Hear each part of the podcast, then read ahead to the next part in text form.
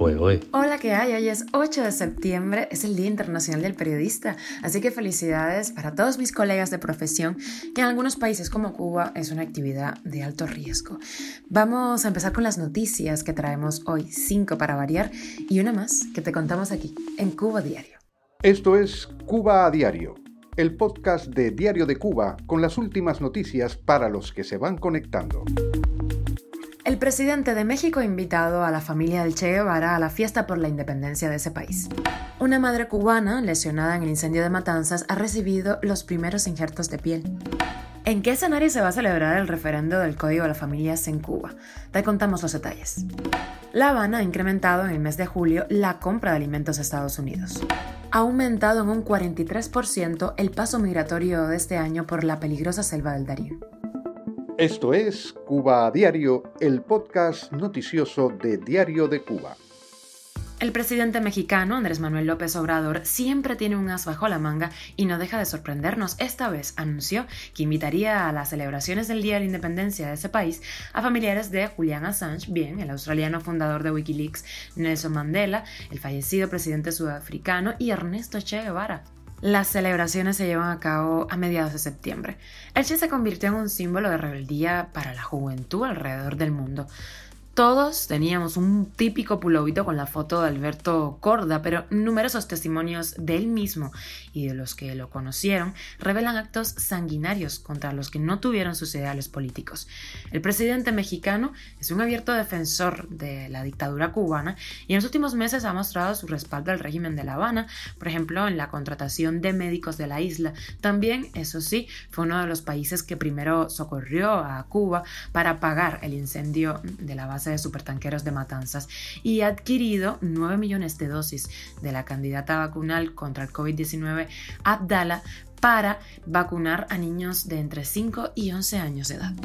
Hace poco nos enteramos de que Colombia enviaría a Cuba piel humana para los que la necesitaron tras el incendio de Matanzas, que se saldó con 16 muertes y 147 lesionados. Laura Perdomo Pérez, una joven madre cubana que sufrió quemaduras en la cara, en el cuerpo, es la primera en recibir injertos de piel en el Hospital Clínico Quirúrgico Faustino Pérez de esa ciudad.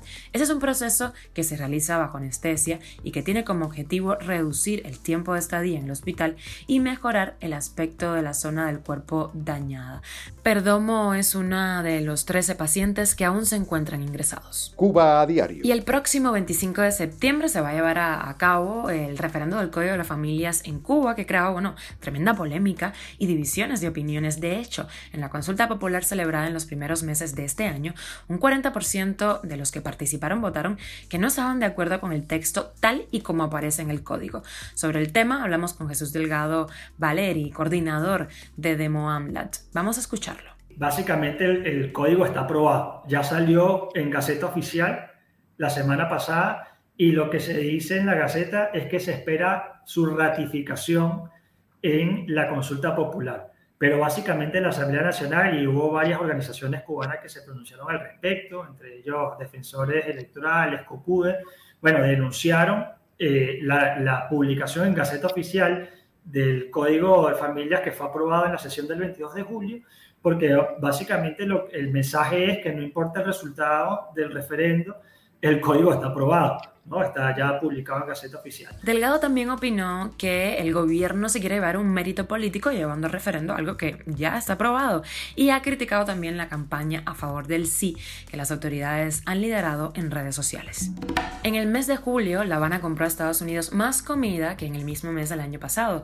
Las exportaciones de productos agrícolas y alimenticios de Estados Unidos a Cuba aumentaron ese mes un 18,3%, así como las de productos sanitarios. Pero ojo porque cayeron las donaciones humanitarias. Así lo indicó el Departamento de Agricultura de Estados Unidos. Las exportaciones a Cuba de julio incluyeron pasta de madera, aceite de oliva, pollo, pollo congelado, café, mantequilla, cacao, jabón, desinfectantes e insecticidas. Así lo detalló el Departamento de Agricultura. Las autoridades cubanas nunca hacen pública su cartera de compras en Estados Unidos ni indican el destino de esta variedad de productos. Aunque en este mes de julio Cuba ha comprado más que en el mismo mes del año pasado, se ha visto una disminución interanual de un 6,2%, puesto que en los primeros siete meses de 2022 las compras de La Habana suman más de 167 millones de dólares, por debajo de los un mm, poquito más de 178 millones de igual periodo de 2021. Cuba a diario. Pasamos a migración. Ha aumentado en un 43% el paso migratorio a Estados Unidos por la selva del Darién, en comparación con el mismo periodo del 2021. Esto de acuerdo con las autoridades migratorias de Panamá.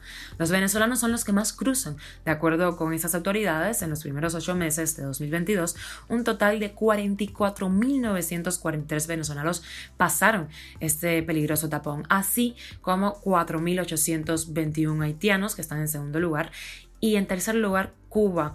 Pasaron 3.133 cubanos. Esos son algunos de los testimonios de personas que han pasado por ahí.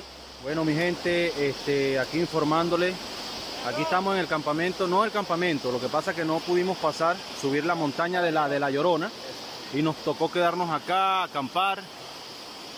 Acá nos tocó quedarnos, acampar a orilla de este río, ¿sí? Otra cosita por allí, Ayer llegamos y estaba un señor acá que ya tiene 15 días que lo... me imagino no, tenía fuerzas para seguir y aquí lo dejaron abandonado a sus familiares. El señor hoy vinimos y el señor hoy amaneció muerto. No es fácil, mi gente, no es fácil. No piensen que es fácil, no piensen que esto es un juego. Y bueno, igual vamos a seguir. Allá van niños. Allá van niños, miren con sus padres. Y de extra, la moda. El prestigioso diseñador de moda cubanoamericano Narciso Rodríguez estrenará este 8 de septiembre, hoy, una esperada colección junto a la marca de ropa española Zara, perteneciente al grupo Inditex. Este cubano, con más de 30 años de carrera, fue, recordemos, el creador del vestido que Michelle Obama usó el día del juramento presidencial de Barack Obama. Esto es Cuba a Diario, el podcast noticioso de Diario de Cuba, dirigido por Wendy Lascano producido por Raiza Fernández. Y hasta aquí llegamos. Gracias por hacernos parte de tu rutina, por dejarnos entrar a tu hogar e informarte con nosotros. Nos puedes encontrar de lunes a viernes en Spotify, SoundCloud, Telegram y también seguirnos en nuestras redes sociales.